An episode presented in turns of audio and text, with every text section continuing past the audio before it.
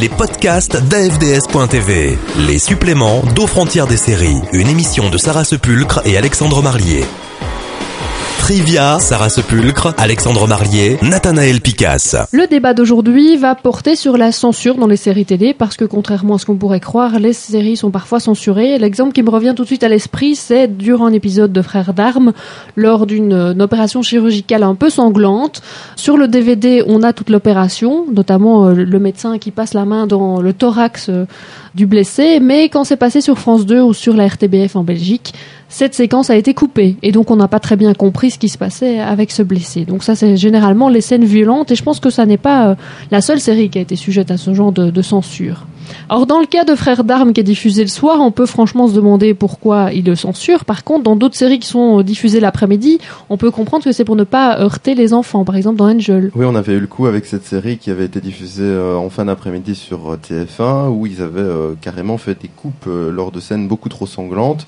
Euh, maintenant, la question à se poser, c'est est-ce que c'était vraiment très judicieux de diffuser Angel à une heure de grande écoute et à une heure où les petits sont devant le petit écran, justement? Et c'est aussi le problème qu'on peut avoir avec des séries comme New York Unité Spéciale qui parlent d'affaires de mœurs vraiment difficiles et qu'on passe effectivement le dimanche après-midi.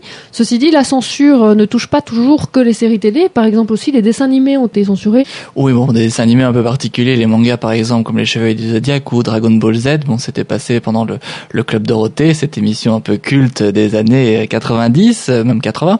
Ce qui est assez surprenant, c'est qu'il y avait même des coupes tellement euh, fortes dans le dessin animé, c'est qu'on ne comprenait même plus l'histoire. Certains épisodes étaient tellement coupés qu'on ne comprenait même plus l'histoire.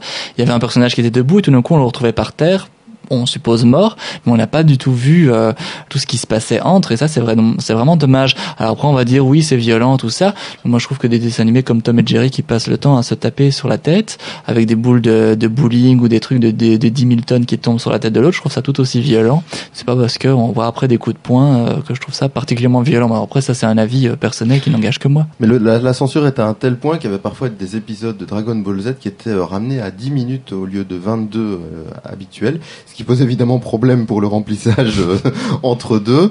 Mais alors la, question que moi je me pose, c'est que est-ce que c'est vraiment la question de la censure qu'il faut se poser, ou alors la question est-ce que c'était vraiment des dessins animés à diffuser dans ce cadre-là?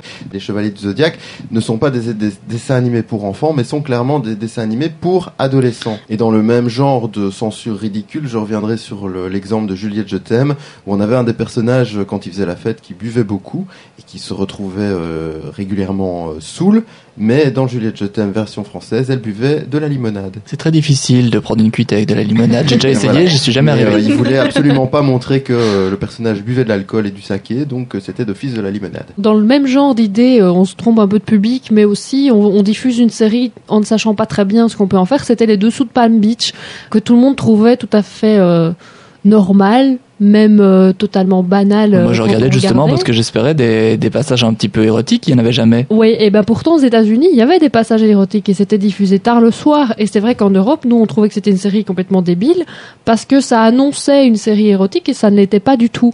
Et donc là, de nouveau, on se dit, on diffuse une série qui a cette valeur érotique, on va jusqu'au bout de ce qu'on fait, ou alors on la diffuse pas. Mais là, on l'avait diffusée en, en, enlevant ces scènes-là. La seule chose pour le moins érotique qu'il pouvait avoir dans les dessous de Palm Beach, à la rigueur, c'était euh, finalement le générique où on voyait euh, quelques scènes de nu, mais à part ça, on voyait pas grand chose. c'est pour ça que je regardais, je me dis, ah, cette fois-ci, il y aura certainement un truc un peu plus cul. Eh ben non, même pas. Si on peut comprendre la censure euh, pour édulcorer des choses un peu dures quand on les passe après-midi, même si à mon avis, les chaînes feraient bien de se poser des questions sur les heures de diffusion, on peut, à mon avis, beaucoup moins comprendre la censure de Monk, par exemple. Oui, tout à fait, parce que c'est quand même pas dans Monk qu'on va retrouver des scènes de sexe et encore moins des scènes de sanglantes.